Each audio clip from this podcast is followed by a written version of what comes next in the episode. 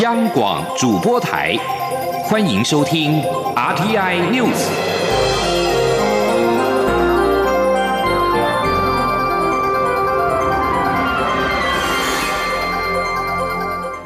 听众朋友您好，欢迎收听这节央广主播台提供给您的 RTI News，我是张顺祥。近日来，有关于北韩领导人金正恩病危脑死等传闻。不过，北韩媒体今天报道，北韩领导人金正恩一号出席了顺天林肥工厂竣工典礼，显示金正恩人健在。韩联社引述北韩媒体报道。金正恩在五月一号劳动节出席顺天磷肥工厂竣工典礼，是四月十一号主持劳动党政治局会议之后，魁为二十天首次的公开露面。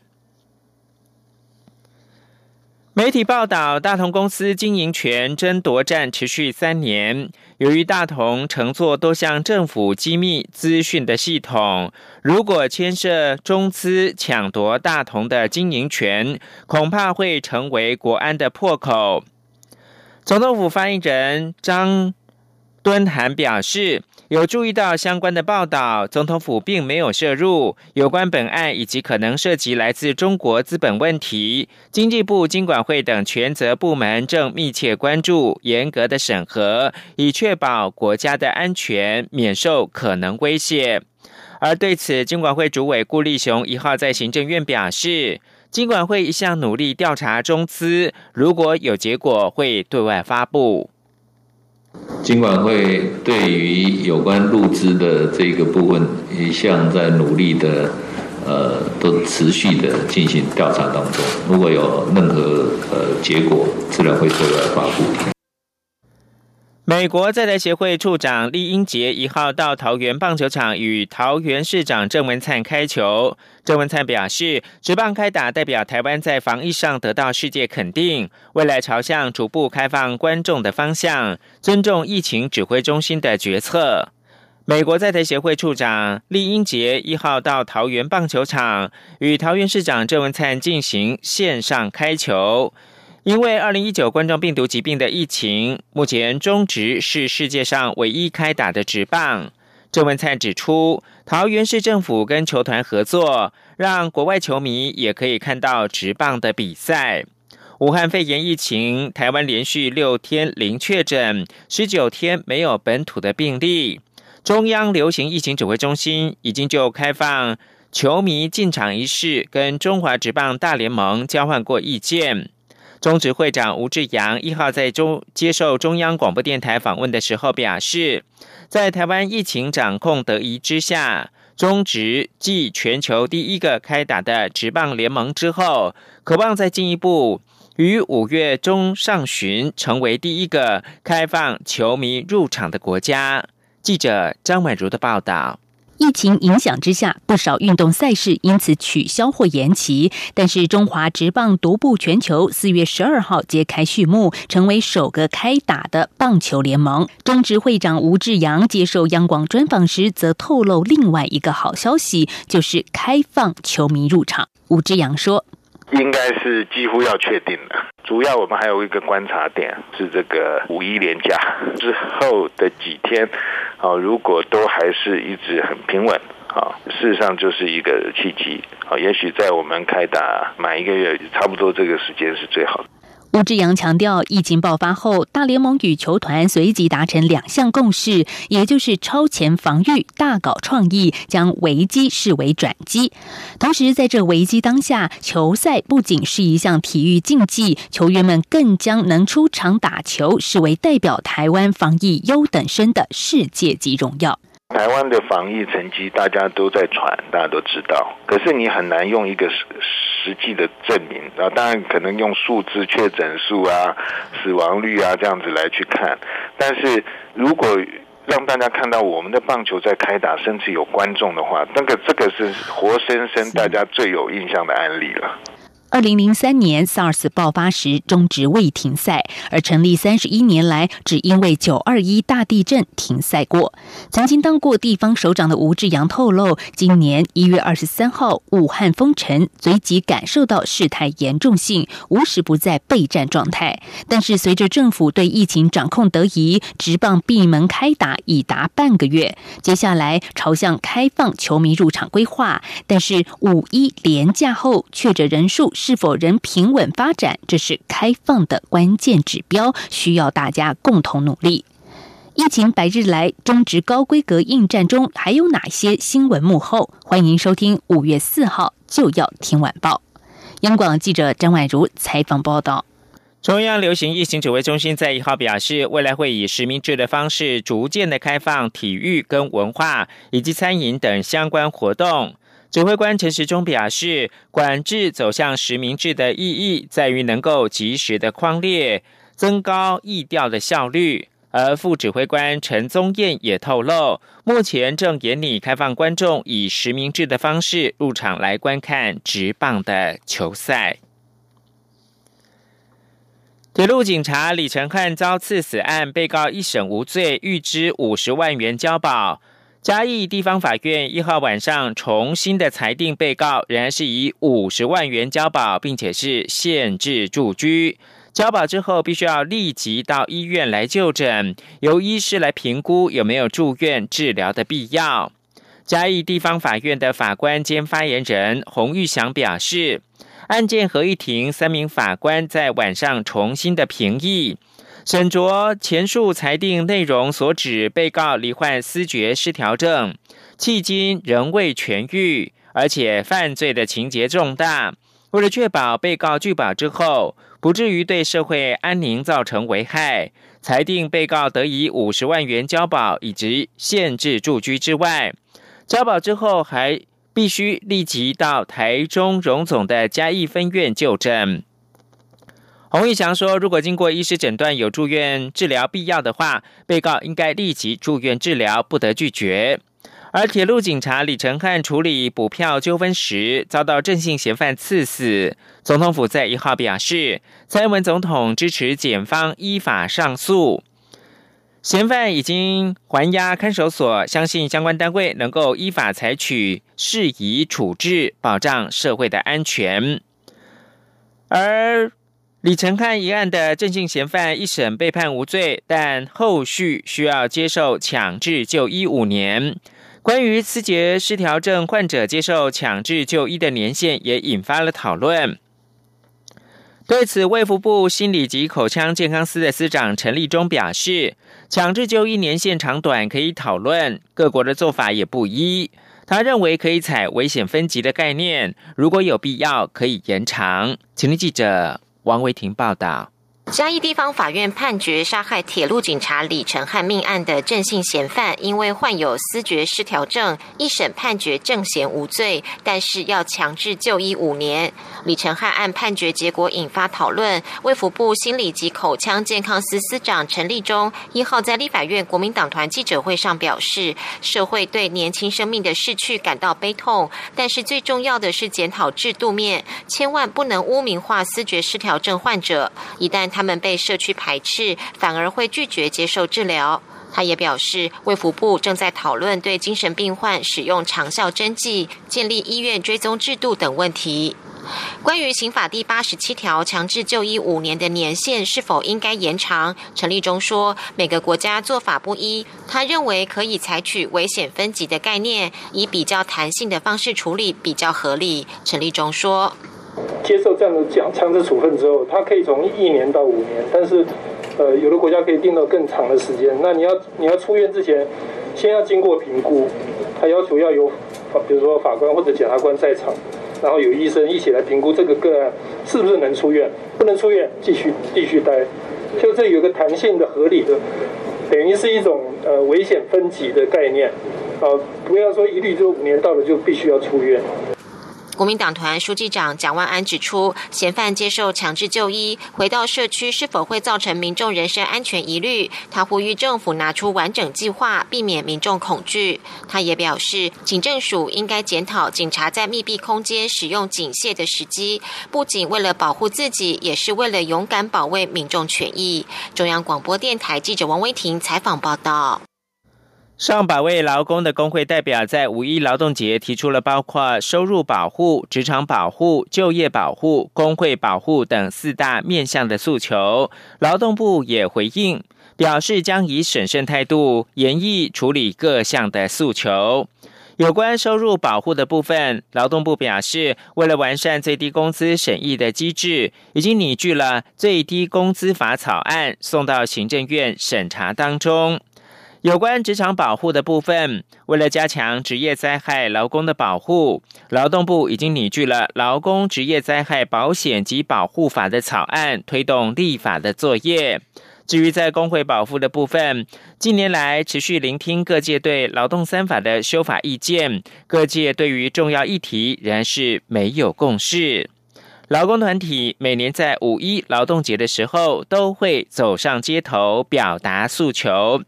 今年因为二零一九冠状病毒疾病的影响，十二年来首次停办，改为在总统府前的凯道举行记者会。工会今年提出的是收入、职场、就业跟工会等四大保护，并呼吁目前政府提出的劳工新台币十万元的纾困能够滚动检讨，让更多受到疫情影响的劳工可以受惠。陈林信宏报道。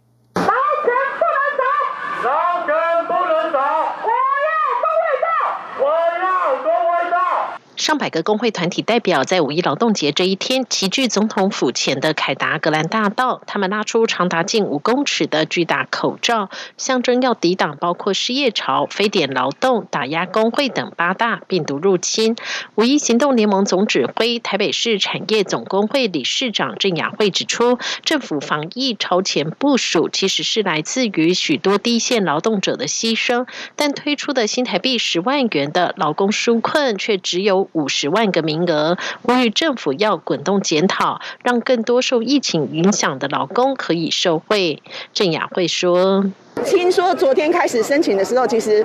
就劳动部自己的立场，已经大概就有快五万人去申请了。那现在的名额是五十万，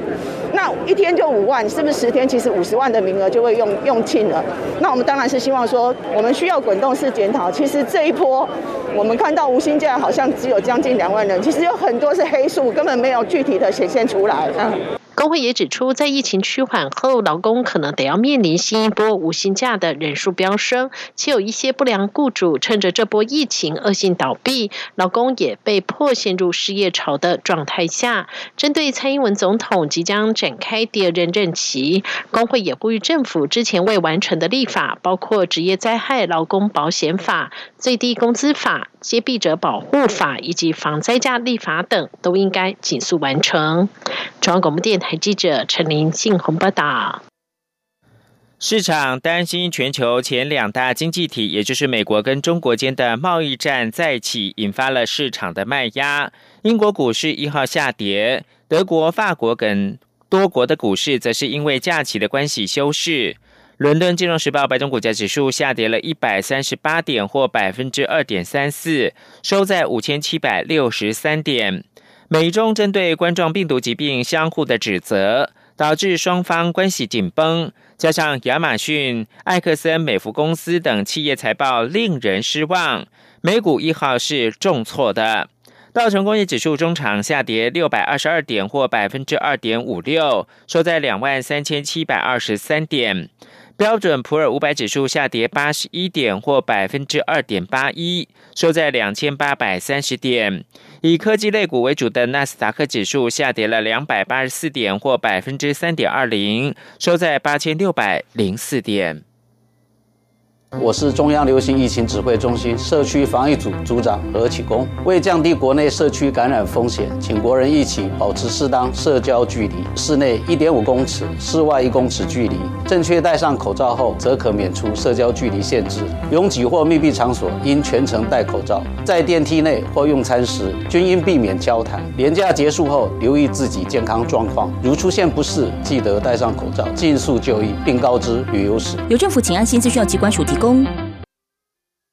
现在是台湾时间清晨的六点四十四分，又过了三十六秒。我是张顺祥，继续提供新闻。世界卫生组织的秘书长谭德赛在一号宣布，二零一九冠状病毒疾病 （COVID-19） 依旧维持国际关注的公共卫生紧急事件的建议。WHO 秘书长谭德赛四月三十号召集紧急委员会议，会中各国专家检视疫情的最新变化。二号，他在日内瓦记者会上宣布，委员会一致达成，疫情仍然是构成国际关注公共卫生紧急事件。他也接受委员会的建议。谭德赛说，紧急委员会由独立的国家专家的组成，代表所有地区的专业建议。由于目前疫情仍然是国际关注公共卫生紧急事件。WHO 将继续向所有国家提供技术跟支持，特别是最需要的国家。此外，他说也接受委员会的建议，WHO 将与世界动物卫生组织和联合国粮农组织合作，确定病毒的动物来源。事实上，谭德赛在元月三十号当时接受紧急委员会议专家建议，宣布武汉肺炎疫情构成了国际关注公共卫生紧急事件。而根据国际卫生条例，紧急委员会每三个月需要开会一次，审议是否继续维持国际关注公共卫生紧急事件宣告，或者是认为疫情走缓结束宣告。再来看到是有关于治疗的部分，新型流感药物法匹拉韦被视为是对治疗俗称武汉肺炎的二零一九冠状病毒疾病具有疗效。日本外务大臣茂木敏充一号表示，将无偿提供法匹拉韦给四十三国，五月初的廉价结束之后就开始供应。日本产经新闻报道，法匹拉韦被视为可能是对 COVID-19 有疗效。茂木一号在例行记者会上面表示，将透过联合国项目的事务署提供法匹拉韦给沙地阿拉伯、荷兰、土耳其等四十三个国家。希望日本政府提供法匹拉韦的国家包括了东南亚的国家、中东、非洲等多个国家。日本政府在协商的时候，已对这些国家说明法匹拉韦可能出现的副作用。日本无偿提供法匹拉韦的对象国家当中，没有包括台湾。中央流行疫情指挥中心专家咨询小组的召集人张尚淳一号在记者会中表示，法匹拉韦是流感抗病毒药物，早在中国大陆爆发 COVID-19 疫情初期。有医院就认为治疗上有效，被认为是治疗 COVID-19 的可能药物之一。不过，他也表示呢，在体外实验当中发现，法匹拉韦对于2019冠状病毒疾病的治疗效果并不理想。因此，外界专家才认为，在没有药物选择之下，法匹拉韦或许可以作为药物的考量之一。另外看到的是，美国总统川普在一号宣布，生物制药商吉利亚医药公司的抗病毒药物瑞德西韦已经获得美国当局的授权，紧急使用在治疗二零一九冠状病毒疾病的患者。法新社报道，美国医疗官员已经宣布临床试验证据。瑞德西韦能够帮助二零一九冠状病毒疾病的重症患者较快的康复。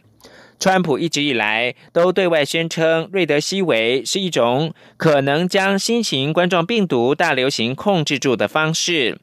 在这波全球的危机之下，美国将近有六万五千人染疫死亡。焦点回到台湾。二零一九冠状病毒疾病，台湾连续六天是零确诊。中央流行疫情指挥中心在一号宣布，即日起开放民众前往长照机构实地的探视住民。至于医院的探病，目前除了特殊情况，仍是全面禁止。指挥官陈时中在回应媒体询问时也表示，会在近期先开放长天期住院探病。记者陈林庆宏报道。尽管中央流行疫情指挥中心开放民众可以前往长照机构实地探视住民，不过为防范疫情在机构内传播的风险，指挥中心仍列出相关管理规则，包括实地探视建议采取预约制，并且采实名制登录管理探视者的个人资料、健康声明及旅游史等资讯。另外，也甚至具武汉肺炎感染风险，或有发烧、呼吸道症状、嗅觉、味觉异常等疑似症状的。民众进入机构，以确保住民的健康。每位住民一天限探视一次，且同一时间、同一探视空间，原则限一组访客，每组访客人数包括儿童最多三人。访客与住民全程都需佩戴口罩。另外，具有活动能力可以下床行动的住民，应该尽量安排在公共区域会面。每时段该区域原则只开放一位住民接受访客探视，或是开放一位以上住民。于不同区块接受探视，且确保各区块间距离符合安全社交距离。不同区块最好有各自分离的动线。至于不具备活动能力、无法下床行动的完全卧床住民，民众可进入住民的住房探视，且每时段每住房只开放一位住民接受访客探视。由于目前医院探病除了特殊状况仍全面禁止，是否近期可能跟进开放？中央流行疫情指挥中心指挥官陈时中表示，近期会先开放长天期住院的探病。陈时中说：“那也许我们开放当然是会频率哈，朝着就是说偶尔的频率，像我们现在是有例外，哈，例外可以。那也许以后考考虑就是说住院的天数如果比较长一点，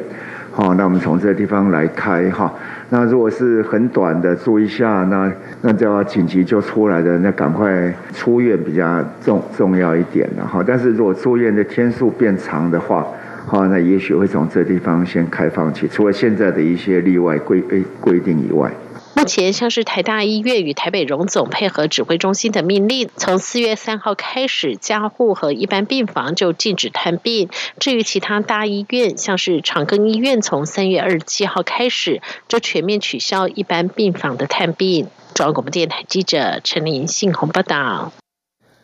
中央流行疫情指挥中心在一号宣布，国内没有新增二零一九冠状病毒的确诊病例。不过，陈时中也提醒呢，国际疫情还是很严峻，国人不能够掉以轻心。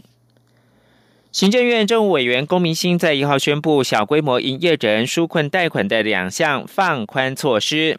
包括了降低核贷评分，让营业没有满一年或者是没有不动产的商家增加核贷几率。核开放有开发票、月营业额新台币二十万元以下的小商家，也可以申请纾困贷款。请听记者王维婷的报道。行政院针对没有开发票的小规模营业人，提供每人最高新台币五十万元的纾困贷款，但是不少申请民众反映，银行标准严苛，很难达到核贷评分表七十分的过关门槛。为了协助刚创业不满一年、没有房地产或还在营业中的信用小白业者，也能够申请纾困贷款，政务委员龚明鑫一号在行政院纾困记者会上表示，行政院四月三十号邀集经管会、中央银行和经济部等部会讨论，决定放宽核贷评分标准，由现行的七十分降低为六十三分，新的评分标准四号起生效。龚明鑫说。那我们现在从七十分降到呃六十三分，所以基本上对于新创，假设你的呃信用评分没有不良的情况下，基本上就可以通过这个小规模营业人的贷款哈。金管会主委顾立雄在记者会上表示，放宽评分标准后，应该有百分之九十的申请者都可以通过核贷。龚明鑫表示，原本估计五十万家小规模营业人中，应该有四十二点五万人可以通过申请纾困贷款。新的评分标准实施后，可望增加为四十五万人。另外，行政院也开放有发票，但因为疫情冲击导致营业额少于二十万元的小商家，可以申请纾困贷款。顾立雄表示，预估符合申请小规模营业人纾困贷款的业者将增加至九十万名。中央广播电台记者王威婷采访报道。劳动部的劳工纾困贷款四月三十号开始受理申请，民众反应踊跃。郭明星表示，劳工纾困贷款除了纾困，也有促进消费的意涵在。以促进消费来说的话，效果可能比发现金好。他表示，会评估未来几天申办的情况，来决定是否进一步的加码。此外，交通部观光局提供给观光业的纾困薪资补贴的部分，原本规划雇主减薪未达两成就可以请领补贴。不过，观光局在一号表示，将以保障劳工权益为前提之下，改要求雇主不得减薪，最快下周完成。目前是朝向不回缩的方向来修正，但是还是要以公告为准。四季二专及二季统一入学测验今明，也就是二号跟三号登场。国中教育会考也将在两个星期之后举行。面对罕见的要将市场开冷气、开门又开窗的三开情况。台北市教育局一号在大同高中进行了实地模拟演练，而随着五月气温逐渐上升，考生如何在全程戴口罩应试的情况之下，确保不失常，也备受关注。请记者陈国维的报道。五月两大升学考试将陆续登场，技专统测约有九万六千名学生报考，国中会考则有近二十一万人报名。因应武汉肺炎疫情加上高温，教育部决定全面开放市场冷气，并开启市场前门，后门也要在各节考试开始五分钟后到结束五分钟前开启。市场内的窗户则以每扇窗各开启约十公分，也就是约一个拳头宽为原则，确保市场通风良好，并维持适当的室内。温度，台北市教育局一号在大同高中依会考流程进行模拟演练，包括考生进入考场学校的体温量测、进入市场教室的身份查验、市场冷气与通风措施、备用市场环境以及考生午餐的用餐规划等。教育局长曾灿金表示，将在五月八号前完成台北考区各考场的防疫及冷气高压测试模拟演练。我们第一站的分酒精还有量测体温，我们原来预定。是四百人，那在二十分钟要量测通过关。我们整体的大概十分钟就结束了。考生这次除了用餐时间外，无论是考试中或休息期间，都要持续戴着口罩，这对身体适应及心理压力都是极大挑战。有些学校就积极呼吁学生要尽可能尝试平时就整天戴口罩，或试办全程戴口罩考模拟考。新北双溪高中校长彭胜佐说。在乎考试的孩子，或者学校很重视这种升学的导向这个部分，我相信这老师就开始训练孩子整天戴，只要训练他戴着口罩上课，啊，不要说平常没有戴，然后当天考试才戴，就是因为不习惯而导致的考试的那个成绩落差。市场开冷气、开门、开窗，又要戴口罩考试。虽然保持通风，但任何噪音或狗叫声也完全无法阻隔。加上这次禁止家长陪考，考生如果想要自立自强并发挥应有实力，还得随时提醒自己不能过度紧绷才行。中央广播电台记者陈国伟台北采访报道。世界卫生大会 （WHA） 将在本月举行。美国驻联合国代表团一号推文表示。联合国成立宗旨是提供容纳所有声音的场所，禁止台湾踏入联合国场域，不止冒犯台湾人民，更有入联合国自身原则。二零一九冠状病毒疾病 （COVID-19） 肆虐全球，世界卫生组织 （WHO） 却持续的排除台湾，许多理念相近国家近期纷纷提高挺台声量。美国驻联合国代表团一号透过推特表示，联合国成立目的是提供一个容纳所有声音、欢迎多元意见以及观点，并推广自由的场域。代表团表示，禁止台湾踏入联合国场所，不止冒犯骄傲的台湾人民，更有入联合国自身原则。美国驻联代表团并在推文最后加注“挺文”，推文挺台湾的标签。二零一九冠状病毒疾病全球大流行，《纽约时报》社论将蔡英文总统列为疫情下展现领导风范的女性国家领袖之一。文章肯定蔡总统决策果断，有效的防堵疫情，让台湾有余裕向欧美捐赠大量的口罩。以上新闻由张顺祥编辑播报。